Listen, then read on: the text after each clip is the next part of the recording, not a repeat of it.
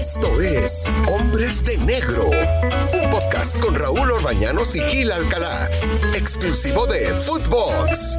Footbox Hombres de Negro, qué gusto saludarlos nuevamente con ustedes y claro, como ya es costumbre, con Gil Alcalá para platicar y comentar todo lo que viene sucediendo en el arbitraje en el mundo, en México y situaciones muy especiales. Mi querido Gilberto, ¿cómo estás? Qué gusto saludarte. Igualmente, Raúl, igualmente es un gusto para nosotros saludar a los, amigos de Hombres de Negro, que ya es tradición, se está haciendo muy tradicional y muy, mucha tradición en los árbitros de todo el país que de repente se dan sus vueltecitas para aprender y seguir, seguir sumando cosas importantes, ¿no? Igualmente a la gente que nos ve, pues, nos escucha en, en, en Footbox. Pero tenemos, tenemos invitado de lujo nuevamente, Raúl. Sí, sí, sí, qué gusto tener a Paul Delgadillo aquí con nosotros, eh, un árbitro bueno, un árbitro competitivo originario de la ciudad de Guadalajara. En Guadalajara parece que se dan en maceta los árbitros, qué cantidad de árbitros hay en Guadalajara. ¿Cómo estás, Paul? Qué gusto saludarte, bienvenido. Mi querido Raúl, gracias por la invitación, un gusto platicar con ustedes, con mi querido Gil también, eh, gran amigo, gran excompañero. Eh, y para muchos un ejemplo de lo que tiene que ser un árbitro en la cancha. Saludo también a toda la gente que nos escucha en Footbox. Qué bueno, qué bueno, porque cada vez hay más gente que nos acompaña.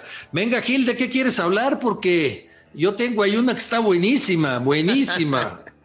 no, bueno, hay temas, hay temas interesantes y lo hemos platicado, Raúl. El tema de este chico, Jorge Isaac, a ver si eh, comparte la opinión, este, Paul, y sin, sin, sin querer, este, eh, eh, eh, decir algo antes para que tú, si no estás de acuerdo, aquí estamos muy abiertos, puedes decir exactamente lo que, lo que tú creas conveniente, porque experiencia la tienes y mucha, fuiste de lo más granado de este, de este mundo del arbitraje en México. El tema este de Jorge Rojas, ¿no? Que cada vez que, arbitra difícilmente saca un partido limpio, difícilmente, y ya son muchas, muchas temporadas este, que, tiene, que tiene esa capacidad, ¿no? El último, arrancamos con ese partido, este, Paul, a ver qué nos tienes tú en tu opinión respecto a la jugada con Gudiño, ¿no? Que sanciona el penal, creo que lo había hecho, y luego lo, lo llaman, y esa falta de personalidad de, credibilidad, va y, se deja convencer en una jugada que para muchos era un, claro penal, Paul. Sí, mi querido Gil, bueno, tú le diste al clavo, ¿no? Creo que a lo largo de su carrera, eh, Jorge Izar Rojas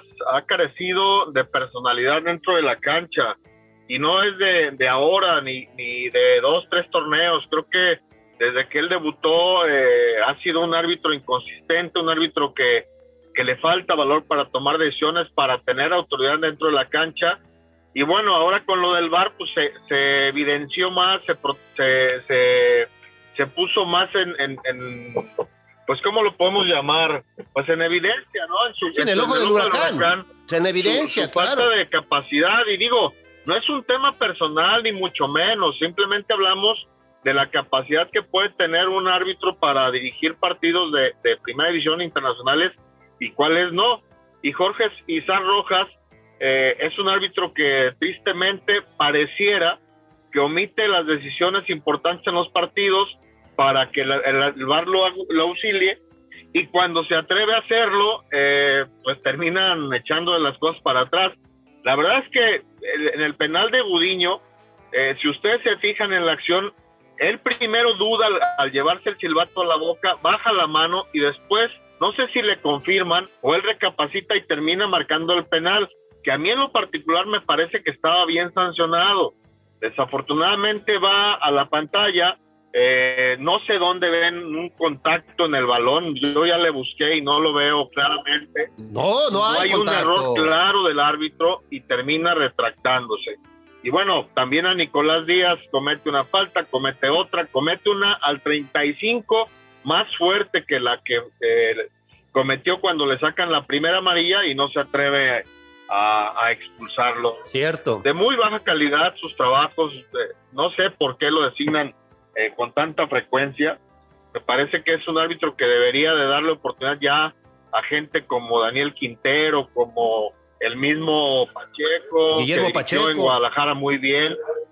Eh, sí, hay, hay, hay varios árbitros prospectos interesantes, capaces, con buen perfil para trascender y bueno, me parece que simplemente le están retrasando su proceso por dejar a, Rojas que, no va a dar más, vamos. Jorge, Isaac Rojas, estoy de acuerdo con ustedes en todo lo que dicen, menos en que no es penal. Menos, yo digo que no es penal. Y a ver, para mí sí roza el balón Gudiño, ¿eh?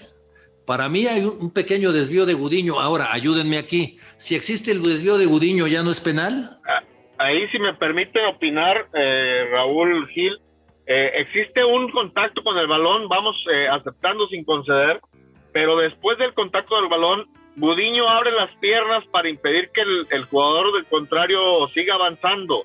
Y ahí es donde, donde se concreta la, la falta en mi opinión, ¿no? Sí. Como que ya cuando ve que no, no logró interceptar totalmente el balón, Gudiño abre las piernas, extiende su cuerpo y termina cometiendo falta. No, y, y, ahí queda ese tipo de, de, situaciones, ¿no, Raúl? Y comparto también la, forma de tú ver esa jugada. Lo que decimos es la falta de personalidad que pueda tener un árbitro para tomar esas decisiones. 100%. Para mí también.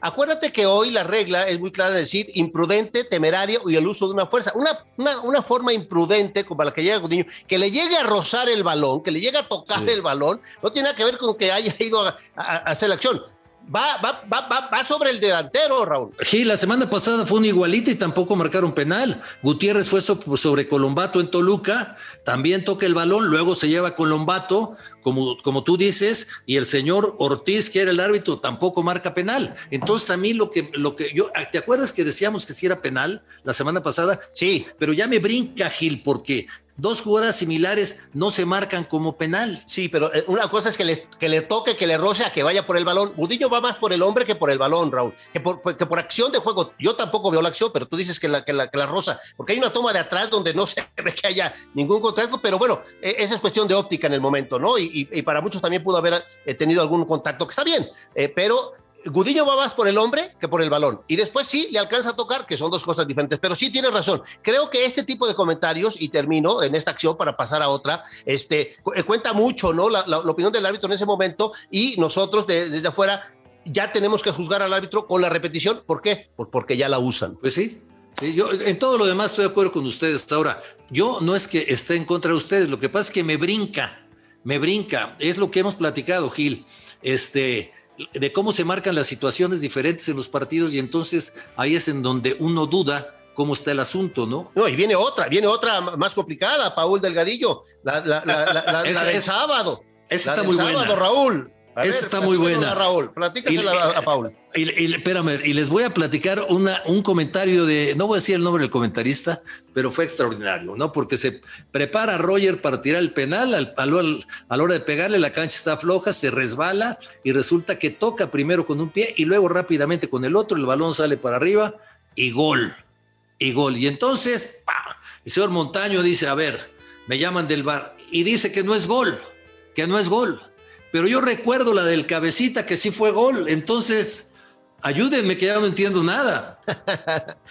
Paul tiene, tiene solución. Con todo gusto, Raúl. Mira, la verdad es que cuando, cuando yo veo la acción, está viendo el partido de, América contra Monterrey y, veo el contacto de inmediato, de inmediato dije, esto es tiro libre indirecto, la toca dos veces sin que otro jugador la haya, la haya tocado, ¿no?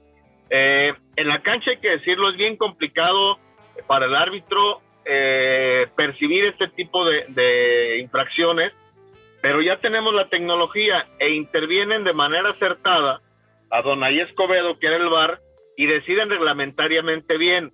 Ahora, ¿dónde está la controversia? Que en el Apertura 2020, si no mal recuerdo, en el Mazatlán contra Cruz Azul, en, el, en la jugada del cabecita es una jugada prima hermana de esta y terminan decidiendo eh, en, dando el gol. Un dato curioso, el árbitro de bar de aquel partido era el mismo Adonai Escobedo. Fíjate nomás. Ah, caray. En los dos partidos era el mismo bar. Ahora, ¿quieren saber cuál es el tema y la diferencia de estas dos decisiones diferentes? Sí, venga. Que en aquel tiempo el, el instructor de árbitros era Arturo Ángeles, el exárbitro americano, que en mi opinión eh, es el peor error que ha tenido Arturo Bricio en su gestión porque fue un retroceso grandísimo con, con ese instructor que confundía mucho a los árbitros, no se diga a los que estamos ya afuera, y él fue el que dio la instrucción de que ese tipo de jugadas tenían que contarse como un solo contacto. Fíjate nomás. Llega ahora Enrique Oces, que es instructor de FIFA, que en otra preparación, con una mejor docencia, se analiza la acción y le dice, no señores, estos son dos toques, tiene que ser tiro libre indirecto. Ahí gira la diferencia de la que hicieron aquella vez a lo de esta ocasión.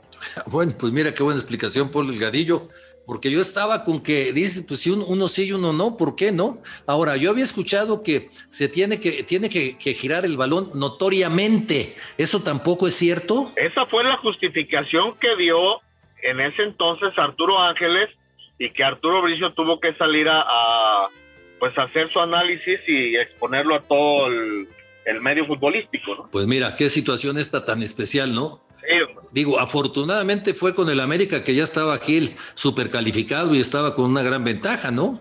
Pero imagínate para un equipo que está peleando la calificación. Sí, o el descenso, Raúl, o cualquier tipo de cosas. Aquí, aquí. No, ¿de cuál, ¿cuál descenso, Gil? ya no existe. cuando llegue la cordura, cuando llegue la cordura nuevamente a la Liga MX, Raúl. Oye, no, la, verdad que, y lo hemos platicado durante varios programas, Raúl, aquí en Hombres de Negro, en Footbox, eh, el tema de la descomposición que ha habido, y ahí aquí este Paul Delgadillo que le tocó este tema con Arturo Ángeles, ¿no? Que, para él fue la peor desgracia que le pudo pasar al fútbol mexicano y creo que lo estamos viendo, este, el arbitraje mexicano, perdón, eh, eh, eh, el tema de la instrucción técnica que está por los suelos, o sea, sí es un tema mayor, sí es un tema de, de, de, análisis y creo que el presidente de la federación, el presidente de la liga, los directivos, todo, debe de tener una una cita eh, eh, este, urgente, porque esto que está pasando eh, nos está dando al traste y nos está llevando a que los árbitros internacionales mexicanos no tengan este, partidos este, importantes y vayan a eliminatorios y tal vez hasta la Copa del Mundo nos cueste. ¿eh? Pero ahora, ahora se llevan dos árbitros. Ah, no. Cruz Cruz, digo, sería terrible no tener un mundialista, ¿eh? Sería terrible, pero eh, ¿a qué nos está brillando? A ver, lo de, lo de Jorge Isaac cuando fue allá que amonestó dos veces a un futbolista en, en, Centroamérica que lo negó. Creo, creo que esa parte donde nosotros nos toca, Paul, como exárbitros, pues eh, de repente se enojan con nosotros cuando hablamos y decimos las cosas, pero créanos que los, los, los que más sienten el ver de este nivel, yo te voy a decir una cosa, Diego Montaño, y, comparto la opinión de, en cierto, en cierto modo, este, Paul, en el momento que sucede la acción, de, de, de, Roger Martínez, el primero, el primero que sale diciéndole a Diego es el portero. O sea, el portero tenía a ver, Diego Montaño no lo estaba estorbando absolutamente nada. Es un penal, no seamos malos. O sea, yo, entiendo lo que querés decir de, Diego Montaño y lo estimamos y es un gran chico. Son dos cosas diferentes. Pero oye, que el portero inmediatamente salga, brinque, porque vean, vean la repetición. El portero es que le dice, no señor, esto es, o sea, el portero pareciera que supiera más las reglas ahí, con todo respeto para Diego, eh, eh, donde debió haber hecho con personalidad, no, ni, ni madres esto es tiro libre indirecto, ¿sí me explicó? Me hubiera encantado como cuando pasó, claro, porque el portero de Monterrey se sabía perfectamente las reglas, que eso no podía ser el gol legítimo. Y así le pasó, también a, Santander le ha pasado, que los futbolistas Hoy, como los, los, los, árbitros están esperando que saquen al güey de la barranca, los futbolistas sí saben, muchos de ellos, la regla, y ahí está el portero de Monterrey, que inmediatamente protestó y levantó la mano y dijo, ese gol no vale. Sí. Pero, pero Gil, Gil, Paul, yo eh, con todo respeto, esto que estoy viendo lo vengo viendo desde hace 30 años en el fútbol mexicano. Árbitros buenos, con personalidad y otros árbitros que no la tienen. O sea, eh, yo reitero este comentario que te he dicho muchas veces, Gil, es dificilísimo ser árbitro, pero, pero caramba, el, el, yo creo que, te lo he dicho, Gil, muchas veces, para mí el principal problema es la falta de decisión y la falta de personalidad y oficio de los árbitros. ¿eh? porque todos nos equivocamos. Sí, totalmente de acuerdo. Creo que, no sé, Paul, tú que, tú que pienses que acabas de salir de ahí, urge, urge una renovación total en el arbitraje, sobre todo esos chicos, Paul, que sabemos tú y yo que hay muy buen material para sacar chicos con otra mentalidad. Urge eso, ¿eh? Sí, la, verdad es que México, eh, a lo largo de su historia y su fútbol, eh, se ha caracterizado por tener muy buenos árbitros, pero su característica principal era la personalidad. Claro. E, ese, esa era la etiqueta del árbitro mexicano que salía al extranjero y era respetado y reconocido sin lugar a duda. Esa es la parte medular que para mí está fallando ahorita el arbitraje. Escuché por ahí unos audios donde les instruyen a los, a los muchachos que hay que ser más conciliadores, mediadores, tolerantes, y creo que ese no es el camino. Yo creo que hay muy buen material, hay muy buenos chicos, hay buenos árbitros. Eh, obviamente ahora están más expuestos, hay más medios de comunicación, los exárbitros que opinamos, Anteriormente, si ustedes recuerdan, salíamos en lo negro y salíamos en la jugada, pero, pero a partir de la apertura que ha habido en redes sociales y todo esto, pues los, los errores se magnifican, ¿no? Creo que hay buenos árbitros, pero deben, deben de trabajar en el tema de la, de la personalidad y del orden en los partidos, porque también cuando, cuando en un partido ves que manotean, que gritan, que todo el mundo reclama, que todo el mundo pide al árbitro que vaya al bar, pues el árbitro se desconcentra, pierde atención, pierde calidad en sus decisiones y termina reflejándose en muchas ocasiones en el marcador por errores trascendentales, ¿no? Yo creo que también hay que decirlo, eh, ya no veo yo esos grandes errores que, llegamos a cometer nosotros, porque está el VAR y eso ha ayudado, ha, disminuido, sin lugar a dudas. Esos grandes horrores que cometíamos ya no se ven. Claro. Pero el manejo del partido, eh, el, conducir, la, conducción de los juegos, es lo que creo que también está haciendo falta. Anteriormente nos enseñó a arbitrar Arturo Yamazaki en paz descanse, el doctor Codesal, Diego de Leo, don Enrique Mendoza Guillén, que no era el tema de aprender las reglas, era el tema de cómo dirigir los partidos. Ahí es donde yo creo que no ha, se ha trabajado lo suficiente. Yo esperaba con la llegada de, de Arturo Bricio con la experiencia que él tiene como árbitro, como exárbitro, que compartiera más esa, esa parte. Yo también esperaba que, que por lo menos la mitad de la personalidad que tenía Arturo Bricio en la cancha se le impregnara a los árbitros de ahora y, bueno, no lo hemos visto como, como nos, nos gustaría verlo, ¿no? Mira, te voy a decir una cosa, pues lo has dado en el clavo, para mí, como yo veo las cosas terrible falta de personalidad, terrible falta de oficio.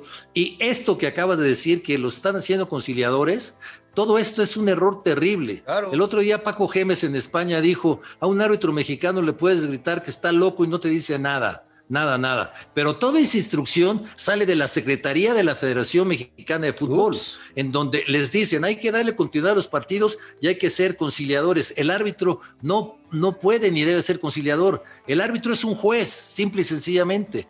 Pero todo eso sale de la Secretaría de la Federación Mexicana de Fútbol. O sea, sí, todo lo que dicen ustedes estamos de acuerdo, pero el mal viene desde arriba, ¿eh? Quieren sus partidos seguiditos y luego no se quejen de que hay errores, ¿no? Pues qué pena saberlo, qué pena, qué tristeza para los árbitros, Raúl, o Paul, y creo que el árbitro nunca puede ser conciliador, el árbitro debe ser conductor, conductor de un espectáculo, conductor, sí, reglamentariamente. Eso es lo que debe ser el árbitro. Qué bárbaro, qué buena plática. La verdad, ya me están regañando la producción que ya nos vamos, Paul, pero tenemos que invitarte otra vez porque estuvo buenísima, ¿eh? Con todo gusto, ya saben, cuentan conmigo y es un placer platicar con, con figuras como ustedes en su especialidad. Don Gilberto Alcalá, un fuerte abrazo hasta... En Cuernavaca, hoy Cuernavaca, hoy Cuernavaca tocó Raúl.